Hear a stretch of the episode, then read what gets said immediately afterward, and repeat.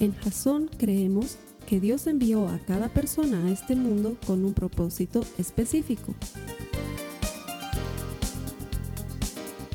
Nuestra misión es ayudarte a que tengas una relación personal con Jesús y a través de ella encuentres ese propósito para tu vida. Queremos ayudarte a alcanzar ese propósito. Es nuestra oración que este podcast te ayude a tener visión, a tener jazón.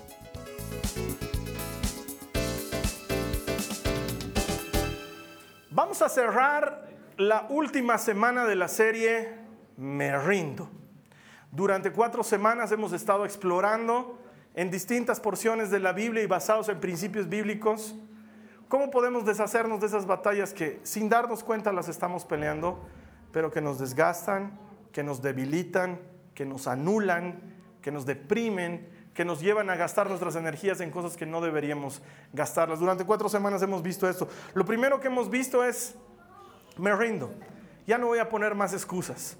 Voy a dejar de excusarme cuando Dios me quiere usar. Voy a dejar de excusarme para ser el mejor padre que puedo ser. Voy a dejar de excusarme para ser el mejor profesional que puedo ser. Voy a dejar de poner excusas. Tengo todo lo necesario en mí y el potencial para alcanzar aquellas cosas que Dios preparó de antemano para que yo hiciera. La siguiente semana hemos dicho, me rindo. Basta de quejas. Vivo quejándome todo el tiempo. Que si el clima, que si la economía, que si el tráfico, que si mi marido, que si mi mujer, que si la mosca que está volando delante de la cámara, todo es motivo de queja. Y hemos dicho, basta, me rindo, ya no quiero pelear contra eso. Me desgasta, me anula, no me deja ser quien Dios quiere que yo sea. La semana pasada vimos, me rindo, no más temores. Cada día vivo peleando con mis temores, cada día vivo peleando con mis miedos, cada día vivo peleando con esas cosas con las que no debería estar peleando y que sin embargo están ahí y no me dejan ser libre, me tienen como esclavo aún en mi propia casa. Y hemos visto principios bíblicos de cómo liberarnos y cómo Dios puede hacernos libres de nuestros temores y dijimos, me rindo, ya no quiero pelear más con eso. Y hoy con la ayuda de Dios vamos a terminar con las comparaciones. El tema de hoy es me rindo ya me he comparado demasiado tiempo y ya no quiero vivir bajo esa norma, bajo ese parámetro. Y con la ayuda de Dios vamos a dejar de hacerlo hoy. Y es que la verdad he estado analizando y la mayoría de nosotros, porque somos humanos, tendemos a compararnos. Es inevitable. Es, parece que fuera parte de nuestra naturaleza como humanos, que vivimos comparándonos con los demás, con las otras personas. Vivimos fijándonos en lo que los demás hacen y nos desenfoca de lo que nosotros hacemos o somos. De hecho, te voy a pedir que tomes notas. Si no estás tomando notas, quiero que te fijes si el de lado lo está haciendo y compárate, ves si él sí toma notas y, y tú no. Probablemente el que tome notas haya avanzado más en el camino que tú. Sácate un pedazo de papel, tú que estás conectado en línea, no te preocupes, hay un, hay un tab, hay una pestaña que dice notas, ahí tienes las notas de la prédica, utilizalas durante este mensaje te van a servir. Tomen notas. Vamos a anotar cuatro aspectos en los que generalmente las personas nos comparamos. Sí, número uno, comparamos aquellas cosas que son nuestras, nuestras posesiones. ¿Sí? Generalmente comparas, y esto no siempre a nivel consciente, muchas veces inconscientemente, comparas lo que tienes con lo que los demás tienen. Que si de repente aparece un hermano, un amigo con un auto nuevo, y tú dices, ahí está, y yo ni un auto nuevo puedo tener. Miren ese auto y yo ni ese auto puedo tener. O comparas tu casa, ¿no? Has ido a la casa de otro y luego vuelves a tu casa y dices, yo sí sé lo que es vivir en orden. Hubiera querido que vean el chiquero donde vivía el fulano tal. Y empieza a compararte, ¿sí? O comparas tu esposo o tu esposa con el esposo o la esposa de alguien más. Y encima se lo dices a tu esposo, ¿por qué no puede ser como el fulano? ¿Por qué no puede ser como él? O le dices a tu hijo, tremenda burrera, ¿no? ¿Por qué no puede ser como el hijo de los unos? Ese sí es educadito. ¿Has visto cómo come en la mesa? No está llenando de arroz el, lugar, pareces un chancho cuando comes. ¿Por qué no puede ser como los demás? Y empiezas a comparar lo que tienes. ¿Sí? Aunque tu familia no es algo que tienes realmente, pero es algo tuyo, es algo propio y lo empiezas a comparar. ¿O por qué mis hijos me salieron así? ¿Por qué no pueden ser como los hijos de la fulanita? Y encima ella ni siquiera los educó bien, pero ellos le salieron buenos chicos y a mí todos me salieron unos borrachos perdidos. ¿No te ha pasado alguna vez? ¿O no conoces gente que hace eso? ¿Que anda comparando? ¿O que anda comparando sueldos, que cuánto gana el fulano versus cuánto gano yo? Y si él gana menos que yo, ¿por qué puede comprarse una tele LED y yo no puedo comprarme una tele LED? Y si él se compra una tele LED, ¿por qué la de él es Samsung y la mía no? ¿No, no, has visto o no te ha pasado? Bueno, si te ha pasado eso, ponle un tiqueado al lado de esa primera cosa. Me comparo por lo que tengo. Ponle un tiqueado, ¿sí? Sea honesto y ponlo. Segunda cosa con la que nos comparamos, la apariencia. Y no me van a decir que no. Las mujeres andan mirando a las mujeres. La verdad es que las mujeres no andan mirando a los hombres, las mujeres andan mirando a las mujeres. Que con qué se ha vestido, que cómo se ha peinado, que no se ha peinado. Sí, andan fijándose en eso, que si mi pelo brilla más que el pelo de ella, que si se me nota más mi maquillaje que el de ella o el mío es más natural que el de ella, o has visto el lápiz labial que usa, yo no usaría ese lápiz labial nunca, digamos, ¿no? o no, o no y, se comparan mucho en apariencia. En cambio, con los hombres no es el mismo problema eso, ¿no? Porque el hombre se compara no tanto así, sino si tiene pelo o no tiene pelo, porque los hombres ya estamos en otro tipo de carrera. El hombre no se preocupa porque su cabello sea hermoso, se preocupa porque esté ahí, ¿no? Porque si empieza a dejar de estar, entonces ahí ya tienes un problema. Él tiene más pelo que yo, o yo tengo más pelo que él, o yo a su edad tenía pelo, digamos, ¿no? y eso te hace sentir un poquito mejor. O nos, comparamos en nuestra apariencia, ¿no?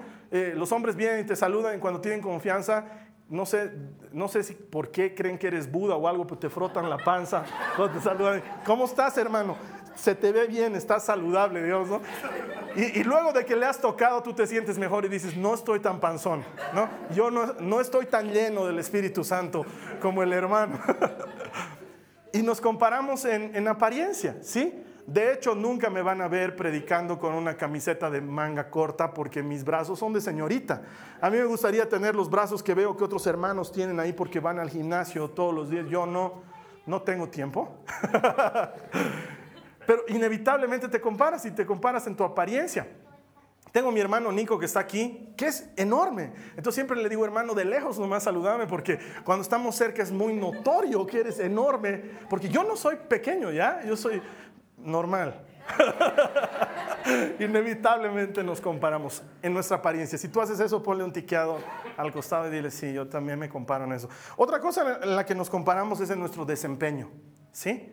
Y generalmente esto es una cosa bien dura en la que nos comparamos porque agarramos y estamos en una reunión de padres y una de las mamás, uno de los papás comenta, ¿y, ¿y qué les ha parecido el trabajo que ha mandado la profesora y ha hecho? Y tú dices, ¿qué trabajo? Pero tenían que hacer un trabajo y era importante en cartulinas. Entonces, ¿qué clase de padre soy? ¿Por qué ni siquiera me entero de los trabajos que están haciendo mis hijos? ¿Qué estoy haciendo mal? ¿Qué mal padre soy? Y luego llegas a tu casa y lo ves a tu hijo medio despeinado y con una mancha de chocolate en la cara y dices, realmente no estoy a cargo. Hay otros padres que los tienen a sus hijos bien limpios y bien aseados y saben de sus tareas y yo soy un mal padre, no me estoy ocupando de ellos y empiezas a comparar tu desempeño con el desempeño de otros. O de repente ves a un compañero del trabajo en algún lugar donde hay una plaza de comidas y llega con toda su familia y se ven como una de esas familias felices, no como esas familias que cuelgan un letrerito amarillo que dice familia súper feliz dentro de este auto, ¿no? que si necesitas decirlo realmente tienes un problema, ¿sí? sino que se nota que son una familia súper feliz. Llegan todos abrazados, hasta pareciera que les salen pipoquitas de esas que pic, pic, revientan y palomitas están volando a su alrededor y todos de la mano llegan, se sientan en una mesa en armonía y empiezan a charlar y tú miras tu familia y tu hijo le está metiendo la papa frita por la oreja al otro. Y tu esposo es un caballo, está manchado con mayonesa aquí y tú te miras y dices, ¿qué estoy haciendo mal? ¿Por qué tengo una familia tan mala? no estoy siendo una buena esposa, no estoy siendo una buena madre. O por el otro lado, el padre dice, no les puedo comprar a mis hijos unos patines nuevos. ¿Qué clase de padre soy? El fulano de tal gana mucho menos que yo y les ha comprado patines nuevos, digamos. Y empiezas a compararte en tu desempeño. Y empiezas a creer que lo que haces o es más o es menos que lo que el otro está haciendo. Y sí, te comparas en tu desempeño. O llegas a tu casa orgulloso y le dices a tu esposa, deberías estar alegre. Otros están tomando. Hoy es viernes y yo estoy aquí en la casa. ¿Ah? El fulano de tal sale a tomar todos los viernes, yo no. Y, eso te hace sentir diferente, te hace sentir mejor, porque te comparas en tu desempeño. Y luego piensas cosas tales como, no soy tan malo. Porque cuando hablan de pecado y esas cosas, hermano, yo realmente no peco, o sea, realmente no peco. Digamos, como una dona extra en el almuerzo y eso es por gula, digamos, es el máximo pecado comparado con esos que toman, que fuman, que las engañan a sus mujeres, que pegan a sus hijos. Yo soy un ángel. Y esa comparación de desempeño te trae paz a tu alma. Y muchas veces nos comparamos a ese nivel. Si tú eres una de esas personas que se compara en su desempeño, ponle una tiqueada al lado de eso y di, sí, me comparo en lo que hago. Y una última cosa en la que nos comparamos es en las circunstancias. Porque de repente han pasado los años, has salido bachiller, has salido profesional y te encuentras con uno de esos amigos que era de tu curso y a lo mejor no era el mejor del curso, a lo mejor era uno de esos promedio, a lo mejor hasta de los peorcitos. Y te encuentras con él y dices, ¿cómo estás hermano? ¿Y en qué estás trabajando? Porque siempre sale la pregunta. ¿A qué te estás dedicando? ¿En qué estás trabajando? Estoy como vicepresidente latinoamericano del Banco Mundial. Y tú dices, ¿qué he hecho mal, digamos? ¿no? O sea, tenemos la misma edad, yo era mejor que él en estudios, y, él te pregunta, ¿y tú en qué trabajas? Ah, por cuenta propia. Ah, ah soy gerente propietario. y, empiezas a pensar y dices, ¿por qué en la vida no me ha ido tan bien como a él le ha ido? Lo ves pasar por la calle y está en un Audi y tú estás a jalón tratando de encender tu peta porque no enciende. Y son de la misma época, ¿no? Y tienen la misma edad. Y él tiene más pelo que tú. Y entonces tú dices, ¿qué ha pasado? ¿Por qué no me ha ido tan bien en la vida? ¿Sí? Porque muchas veces nos comparamos por circunstancias. O a lo mejor llevas muchos años orando por tener un bebé. Y con tu esposo con tu esposa están orando por eso. Y oran y oran y no pasa nada. Y no pasa nada. Y son años. Y sin embargo la fulana de tal está teniendo bebés como... No, mellizos, trillizos y... Y encima es medio mala madre y tú dices, ni los cuida sus hijos, los cuida la empleada, yo lo amaría ese bebé y a mí no me toca. ¿Por qué? ¿Por qué? Mi vida es tan distinta? ¿Por qué no me pasan esas cosas buenas? ¿Sí? mi vecino pone, pone a la venta su auto, lo vende a la semana. Yo pongo a la venta mi auto, ya llevo siete meses tratando de venderlo. Ya le he rebajado el precio ocho veces. No, puedo, no quiero regalar. ¿Por qué las cosas no me salen igual que a los demás? Y empiezas a comparar tus circunstancias. ¿Te ha pasado? Si te ha pasado, quiero que pongas un tiqueado ahí. Son las cuatro áreas en las que se pueden agrupar la mayor cantidad de comparaciones que hacemos los seres humanos. ¿sí? Y es algo que es intrínseco al ser humano, es, es como que necesitáramos de compararnos porque necesitamos sentirnos bien o necesitamos sentirnos aceptados. ¿sí? Eh, de hecho, la idea de, o sea, la palabra mejor implica una comparación. ¿Estás mejor? ¿Mejor que qué? Mejor que algo, tiene que haber un parámetro comparativo. No te preocupes, tú eres mejor, mejor que quién. Hay un parámetro que parece intrínseco a la naturaleza del ser humano y vivimos luchando contra esto. Muchos de nosotros vivimos comparándonos todo el tiempo y queremos ser un poquito como este, pero queremos tener el carácter de este otro y la posición social de este otro y empezamos a armarnos una vida tipo Frankenstein que tiene partes de todas las personas, pero que deja de, que seamos, deja de ser quien nosotros somos. Y de repente ya no hablas como hablabas antes porque estás hablando como otra persona, porque fruto de la comparación empezaste a hacer lo siguiente que es la imitación y dejaste de ser quien eres para empezar a ser alguien más o para querer vivir la vida de alguien más. Y yo te quiero contar hoy por qué Dios odia las comparaciones. No porque a Dios no le gustan, quiero que hagamos énfasis en eso. ¿Por qué Dios odia que nos comparemos. Vamos a ver el punto número uno. Dios odia que nos comparemos porque nos desmoraliza. Dios odia que te compares porque te desmoraliza te deprime, te desanima. Vamos a ver lo que dice 2 de Corintios en el capítulo 10, en el verso 12. Si tú estás conectado por primera vez, vas a ver que las citas bíblicas aparecen debajo de mí en un generador de caracteres, pero también en este mismo instante hay un botón muy grande que te está dando acceso a YouVersion, donde vas a poder encontrar una Biblia en cualquier idioma en cientos de traducciones gratuita para que la utilices cuando quieras. Los demás que están aquí también pueden utilizar YouVersion en alguno de sus dispositivos móviles y si no, siempre es buena una Biblia tradicional. ¿Sí? Busquen por favor 2 de Corintios capítulo 10, verso 12.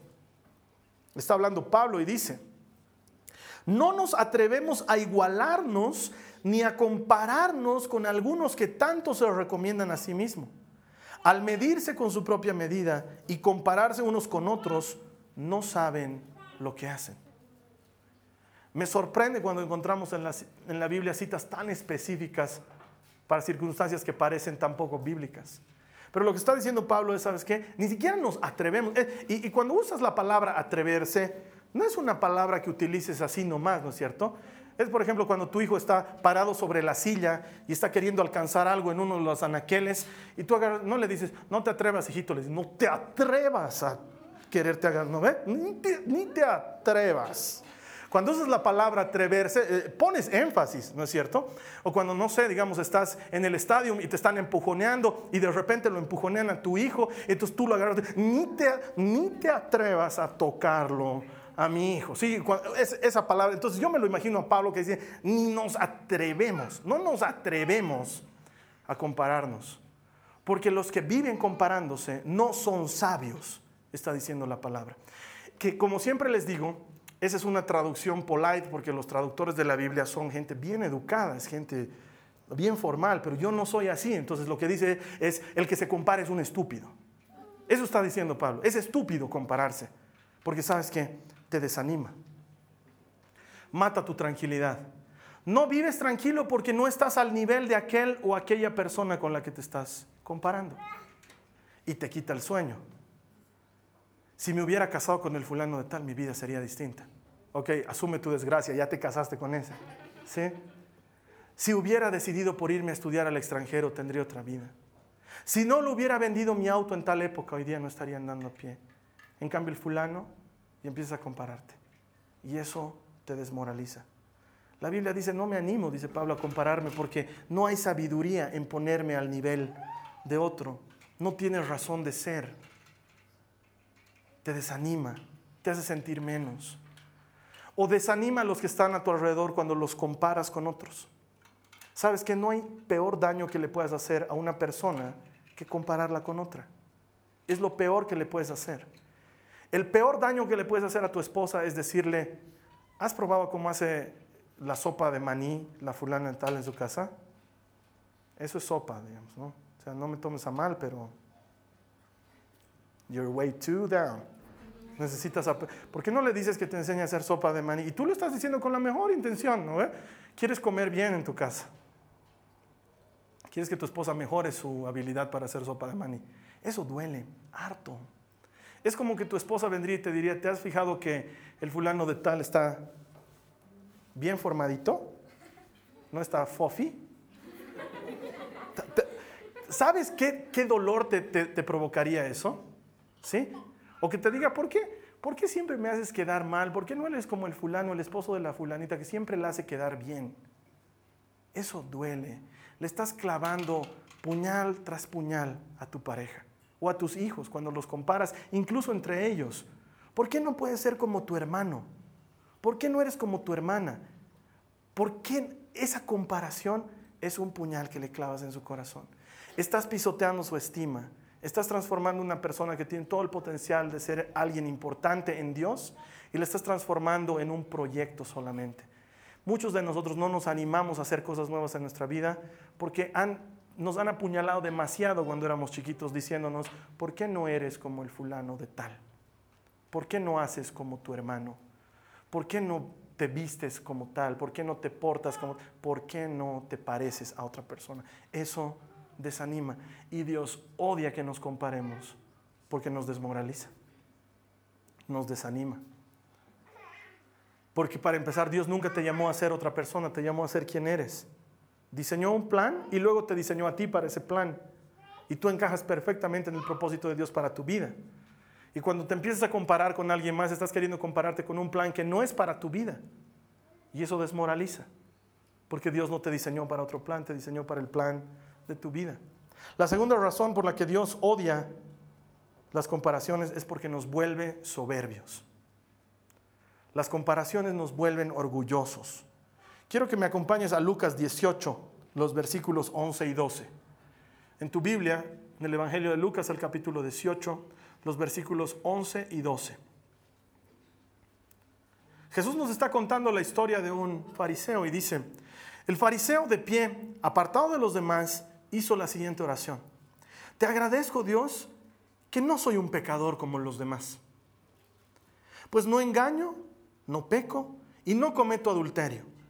Y para nada soy como ese cobrador de impuestos. Ayuno dos veces a la semana y te doy el diezmo de todos mis ingresos. ¿Qué estaba haciendo este hombre? Se estaba comparando. Y delante de Dios en su oración le estaba diciendo, gracias que no soy como estos, Señor. ¿Y sabes qué? Creo que en muchas cosas todos hacemos lo mismo. Probablemente no en nuestra oración, pero sí en nuestras actitudes. Te pongo un ejemplo. Vas al supermercado y de repente estás yendo con tu carrito y escuchas que hay una especie de genocidio dos pasillos más allá, ¿sí? Vuelan las cosas y hay alguien gritando y tú te acercas a ver qué está pasando y es un niño que está con una pataleta, está golpeando el piso y dice, quiero el juguete, quiero, quiero, y está abrazado de un backyardigan, digamos, ¿ya? Y tú miras desde lejos y ves a su pobre madre en calores y si tienes un niño pequeño sabes lo que es pasar por ese momento. Y sin embargo, ahora dices, qué barbaridad. ¿Qué, clase de madre es esa?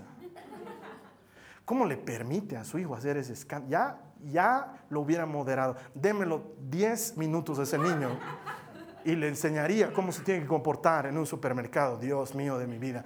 Qué padres, qué padres. Dime si no es lo mismo. Dios odia las comparaciones porque nos vuelve soberbios. Porque de repente te ponen un plano que tú dices, ah, yo no permitiría eso jamás, qué bueno soy. ¿Sí? O estás, no sé, en algún lugar donde vas a comer y de repente una persona que enciende su cigarro y tú dices, qué barbaridad. ¿Cómo va a fumar? En un lugar cerrado. Además, ¿cómo va a fumar? ¿No entienden que el cuerpo es templo del Espíritu Santo? que debían guardarse para Dios. Sí, Señor, ¿qué se va a servir? Por favor, quiero una hamburguesa doble con queso doble, con tocino doble. Y si me puede dar un vaso extra grande de Coca-Cola. Cero, no, no, no, Coca-Cola. Y miras al otro lado. Y van a fumar, qué asco. Ay, Dios mío. ¿No hacemos muchas veces cosas así? O estás charlando con tu amiga y le dices, ay, no sé cómo lo aguantas a tu marido. Detrás de ese no sé cómo lo aguantas a tu marido, hay otro pensamiento que es, si fuera mi marido yo no lo aguantaría. O sea, tú estás aquí y yo estoy aquí, no sé cómo lo aguantas a tu marido, porque si fuera yo, no lo aguantaría. Las comparaciones nos vuelven soberbios. Las comparaciones nos hacen creer que somos mejores que alguien más. De hecho, uno de los pensadores cristianos más importantes, conocido como C.S. Lewis, decía esto, y quiero citártelo textualmente, dice, la gente no se siente orgullosa de sus posesiones, su familia o su apariencia. Se siente orgullosa de que tiene más o que es mejor que alguien más, porque si todos tuvieran las mismas posesiones y la misma apariencia, nadie tendría de qué sentirse orgulloso. Y probablemente es verdad. Porque cuando comparamos, de alguna manera nos ensoberbecemos. Tu hijo llega con las mejores calificaciones y le dices, hijito, estoy orgulloso de ti. Porque probablemente dentro tuyo dices, mi hijo no es el peor de la clase, sino que es el mejor. Eso quiere, quiere decir que los demás están de burro para abajo. Bien, mi hijo, bien. Y eso te ensoberbece, ¿sí? Cuando de alguna manera tú empiezas a compararte y te hace sentir mejor, probablemente eso que te está haciendo sentir mejor se llama orgullo y soberbia. Y eso es algo que Dios no solamente odia, que Dios aborrece. Dios no atiende al soberbio ni al orgulloso, no lo atiende. Dios atiende al humilde, nunca al soberbio. Y cuando te comparas y te sientes mejor, deberías estar pensando qué estás haciendo delante de Dios. Una tercera razón por la que Dios odia las comparaciones es porque nos vuelven resentidos y amargados. Las comparaciones te resienten y te amargan. Quiero que me acompañes en tu Biblia al Antiguo Testamento, a la primera, al primer libro de Samuel, del profeta Samuel, en el capítulo 18, primera de Samuel 18. Los versos 6 al 9. Esto está en el Antiguo Testamento. Y primera Samuel está antes de segunda Samuel. Yo sé que ese dato te va a servir mucho. ok. Primera de Samuel 18, 6 al 9 dice. Cuando el ejército de Israel regresaba triunfante después de que David mató al filisteo, mujeres de todas las ciudades de Israel salieron para recibir al rey Saúl. Cantaron y danzaron de alegría con panderetas y címbalos. Este era su canto.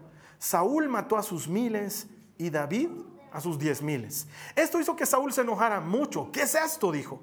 Le dan crédito a David por diez miles y a mí solo por miles. Solo falta que lo hagan su rey. Desde ese momento Saúl miró con recelo a David. Te voy a ampliar un poco la historia para los que no están familiarizados. Esto sucede después de la gran pelea de David contra Goliat. Goliat era un filisteo gigantesco que medía más o menos tres metros y David era un muchachito pequeño, pero muy habilidoso y un hombre de fe.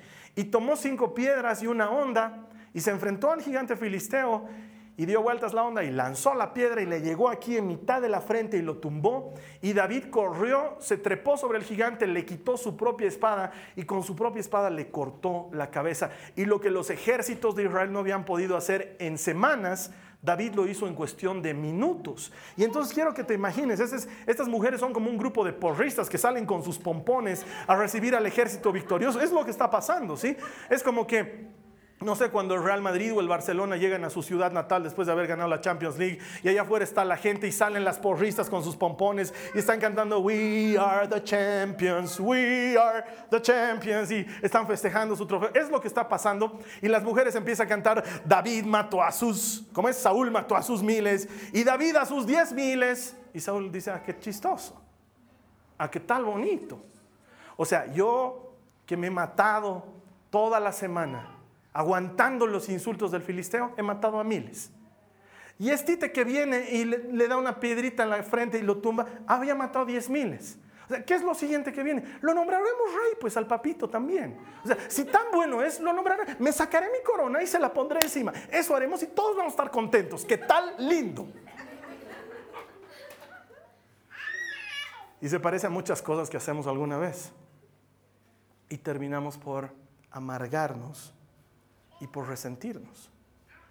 Porque cuando nos comparamos a ese nivel y nos enfocamos en las cosas buenas que Dios le da a otra persona, inmediatamente te desenfocas de las cosas buenas que Dios te da a ti.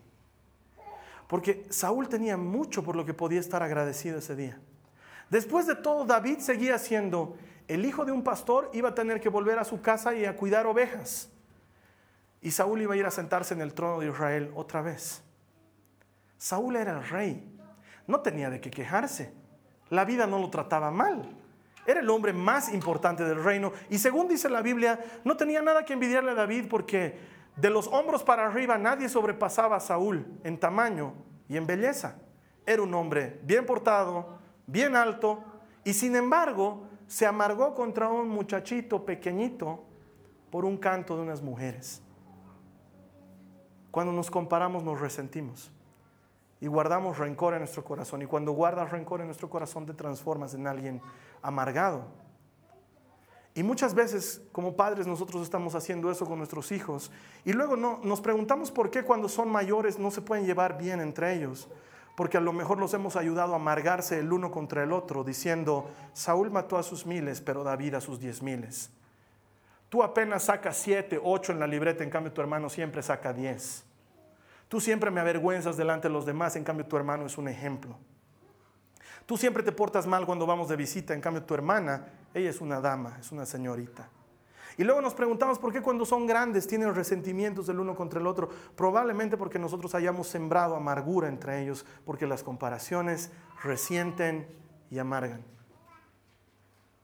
Luego nos preguntamos por qué mi esposo no se puede llevar bien con el esposo de mi hermana. A lo mejor porque los comparamos tanto que tu esposo empieza a resentirse y amargarse contra su concuñado, que no le ha hecho nada, pero que en su corazón, en su corazón le lastima porque a los ojos de su esposa es mejor hombre. Y luego decimos, ¿por qué no puedes llevarte bien con mi familia? Yo hago todo por llevarme bien con la tuya. Y ahí viene la comparación otra vez. ¿Cachan? ¿Se dan cuenta cómo es así de, de subliminal? Y empiezas a compararte. Yo me esmero con tu mamá. Espero que hagas lo mínimo con mi mamá. Y eso es comparación. La comparación reciente. La comparación amarga.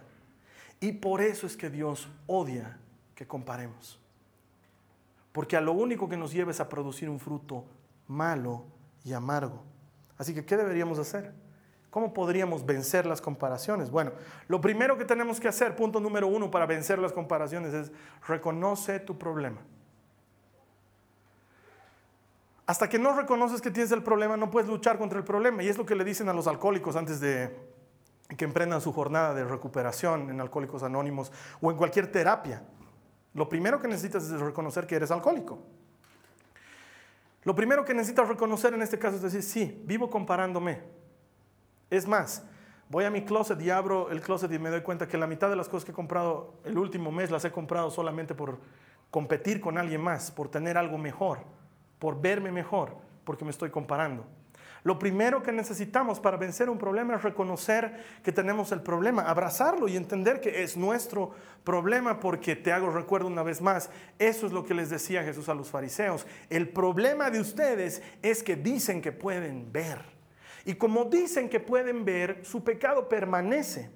Pero en realidad son ciegos que guían a otro ciego y tropiezan y caen en el hueco.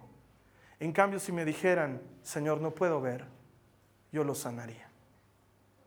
Ese es el problema, que muchas veces somos incapaces de decir, sí, me excuso para todo, sí, me quejo de todo, sí, tengo temores, o sí, me comparo. Ando midiéndome en relación a los demás todo el tiempo. Y hasta que no reconoces que tienes ese problema, Jesús dice, no te voy a poder sanar porque tú no vas a venir a mí. No es que yo no tenga el poder para sanarte, es que tú no tienes la predisposición de venir a mí y yo no puedo sanarte. Porque es un tema voluntario. Jesús entra en la vida de aquel que le deja entrar. Lo segundo que necesitamos hacer es reconocer lo que sí tenemos. Reconocer aquellas cosas con las que Dios nos ha bendecido. Acompáñame a Filipenses 4, los versículos 11 al 13. Filipenses 4, 11 al 13. Está hablando Pablo desde la cárcel, por cierto, y dice, no es que hable porque tenga escasez pues he aprendido a contentarme con cualquiera sea mi situación. Sé vivir en pobreza y sé vivir en prosperidad. En todo y por todo he aprendido el secreto tanto de estar saciado como de tener hambre, de tener abundancia como de sufrir necesidad. Todo lo puedo en Cristo que me fortalece. Me encanta. Pablo está en la cárcel y dice, probablemente ustedes piensen que yo estoy hablando porque estoy en la cárcel, pero no estoy hablando por eso, porque la verdad de la vida es que he aprendido a reconocer la bondad de Dios en mi vida, aunque esté en la cárcel. He aprendido que van a haber momentos en mi vida en los, que, lo voy a estar pasando muy bien y he aprendido que en mi vida van a haber momentos en los que lo voy a estar pasando muy mal. Y cuando lo estoy pasando bien, Dios es bueno. Y cuando lo estoy pasando mal, Dios es bueno, porque he aprendido el secreto y el secreto es Cristo y todo lo puedo en Cristo que me fortalece. Puedo pasar por abundancia o puedo pasar por escasez y ambas las pasaré porque Cristo me da fuerzas. Ese es el secreto. No se trata de que compare lo que tengo, lo que soy o lo que hago con lo que tienen, lo que hacen los demás. Se trata de que aprenda a reconocer lo bueno que me ha dado Dios. De hecho, estoy convencido que una gran filosofía de sabiduría basada en la Biblia es aprender a contentarte con lo poco o lo mucho que tengas. Cuando sabes vivir contento con lo poco o lo mucho que te da Dios, has aprendido a vivir con sabiduría. Has aprendido a entender los principios del reino. Y eso es esencial para que, para que salgamos de ese mundo de comparación. ¿Sabes qué? Uno aprende a estar contento. Estar contento no es un sentimiento. Estar contento es distinto a estar feliz, estar alegre. Estar contento es algo que uno aprende.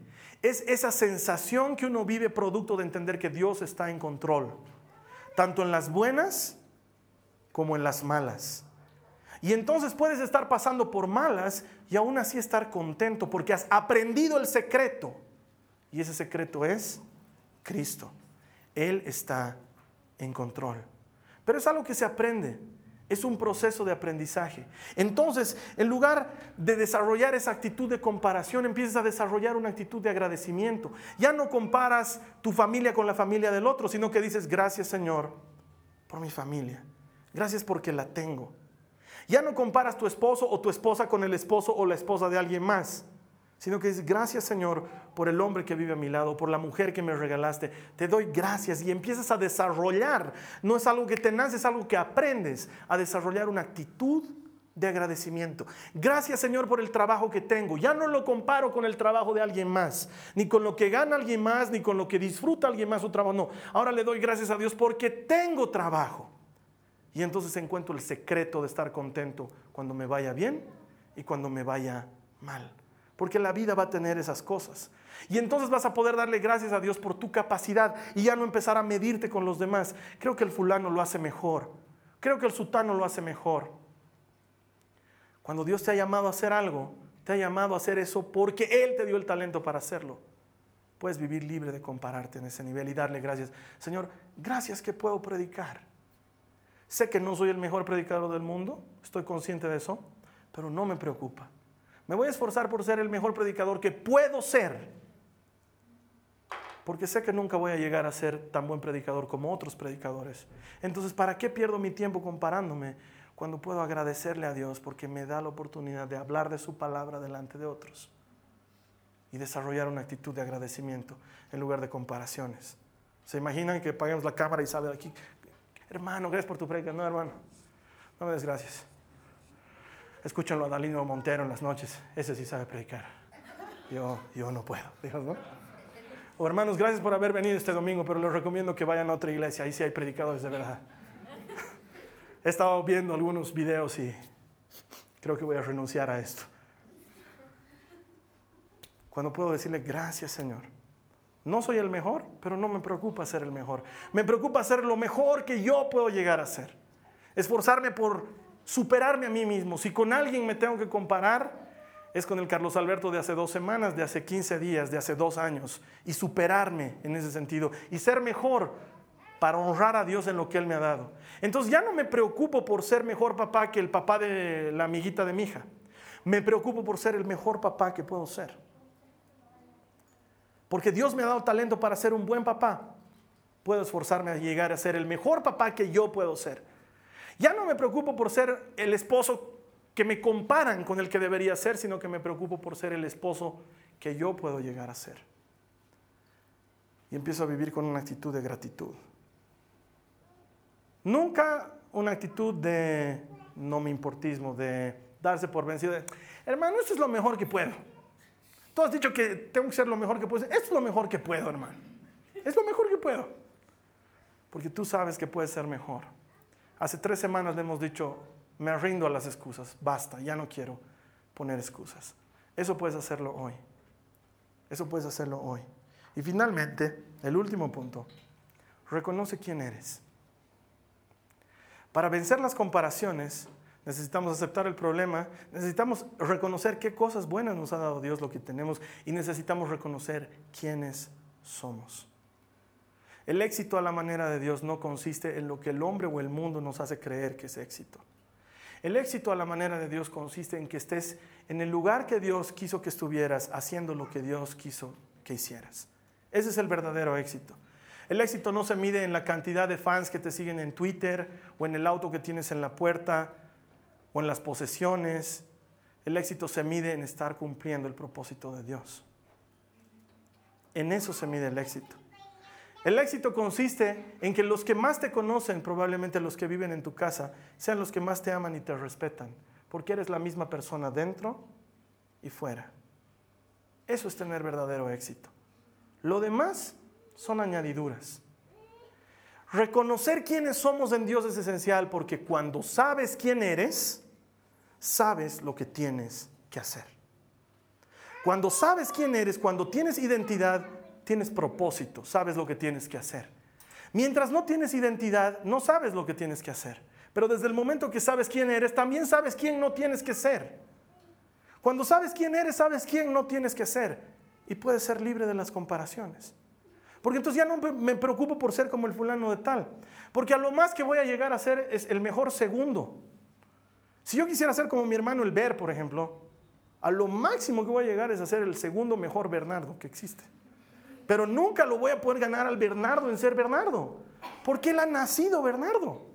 ¿Sí? Dios lo ha concebido como Bernardo en su corazón y le ha dado vida y aliento para que sea Bernardo y el mejor Bernardo que pueda ser. Entonces, si yo me esmero por ser como el Bernardo, a lo más que voy a llegar es a ser el segundo mejor Bernardo, pero nunca voy a poder ser como él. Reconoce quién eres, porque cuando sabes quién eres, sabes lo que tienes que hacer. Mira lo que dice la Biblia en Efesios 2.10 y con esta cita terminamos. Dice, pues somos la obra maestra de Dios. Efesios 2.10. Somos la obra maestra de Dios. Es decir, Dios no se equivocó al hacerte. Eres como eres porque Dios te quiso así. Somos la obra maestra de Dios. Él nos creó de nuevo en Cristo Jesús a fin de que hagamos las cosas buenas que preparó para nosotros tiempo atrás. Me encanta esta cita porque termina por redondear lo que venimos aprendiendo hace varias semanas atrás. Dios creó un propósito y te creó a ti para ese propósito. Él planificó un camino bueno de obras buenas para que anduvieras en ellas y luego te creó a ti para que anduvieras en ellas. Y entonces cuando sabes quién eres, sabes lo que tienes que hacer. Muchas veces estoy sonceando en mi vida, porque todos pasamos por sonceadas, y en una de esas recibo un sacudón de Dios. Y lo primero que Él me pregunta es, ¿quién eres, Carlos Alberto? Yo le digo, soy un siervo del Dios Altísimo. Ok, ¿qué tienes que hacer? Cuando sabes quién eres, sabes lo que tienes que hacer. Cuando no sabes quién eres, tienes problemas. Pero cuando sabes quién eres, sabes lo que tienes que hacer. ¿Quién eres? Soy padre de familia, entonces provee para tu familia. ¿Quién eres? Soy un arquitecto, entonces diseña y construye. ¿Quién eres? Soy abogado, entonces defiende a los que necesitan un defensor en su causa. ¿Quién eres? Soy, haz lo que tienes que hacer. Cuando sabes quién eres, sabes lo que tienes que hacer y también sabes lo que no tienes que hacer. El otro día me invitaron a una reunión de papás del curso de mi hijita. Y llegué a la reunión de papás y todos estaban ahí en un restaurante y pidieron algo de comer y empezaron a pedir algo de tomar y todos empezaron a pedirse un mojito, un, dos tequilas y no sé qué cosas y yo miraba todo eso y decía, Señor, ¿qué hago? ¿No? Porque, porque yo no soy lo que estas personas son. Entonces agarro y le digo, ok, eh, ¿y usted qué se va a servir, Señor? ¿Tienes una cerveza ligera? Sí, trajo una cerveza, tomé la cerveza. ¡Ah! Un pastor toma cerveza. ¿Sí? Tomé la cerveza, comí y terminó mi reunión, para mí terminó ahí. Pasamos un rato riendo, charlando, nada del otro mundo, nada malo. Y cuando terminó la reunión nos dijeron, muy bien, ¿dónde la continuamos? Y todos se afilaron para ir a una discoteca, puro hombres. Entonces en ese momento agarré y les dije, muchachos, yo me tengo que ir, me despido. Ah, no tienes permiso, en tu casa no te dan permiso. Muchachos, no se trata de eso, pero la verdad es que prefiero irme, muchas gracias, buenas noches. Y me fui a mi casa. Y le dije a mi esposa cuando llegué, soy pastor, ¿qué haría en una discoteca? Número uno. Segundo, soy casado, ¿qué haría como soltero en una discoteca? Soy casado. Tercero, soy padre de familia. ¿Qué hago fuera de mi casa tan tarde? No debería estar en mi casa. Cuando sabes quién eres, sabes lo que tienes que hacer. Ok, Podía haber ido y podía no haber hecho nada malo, pero realmente es lo que tenía que hacer. Cuando sabes quién eres, sabes lo que tienes que hacer. Pastor casado y con hijos, es mejor que esté en su casa a altas horas de la noche. Ahora, si me dicen, vamos a estar en una vigilia, ok, soy pastor, me toca estar ahí. Es el lugar donde Dios me ha llamado. ¿Sí? Tus, hijos van a, tus hijas van a jugar un partido de voleibol, voy a ir porque soy padre de familia. Nos vamos a reunir entre muchachos para ver unas chicas bailando. Soy casado. Los casados no hacemos eso.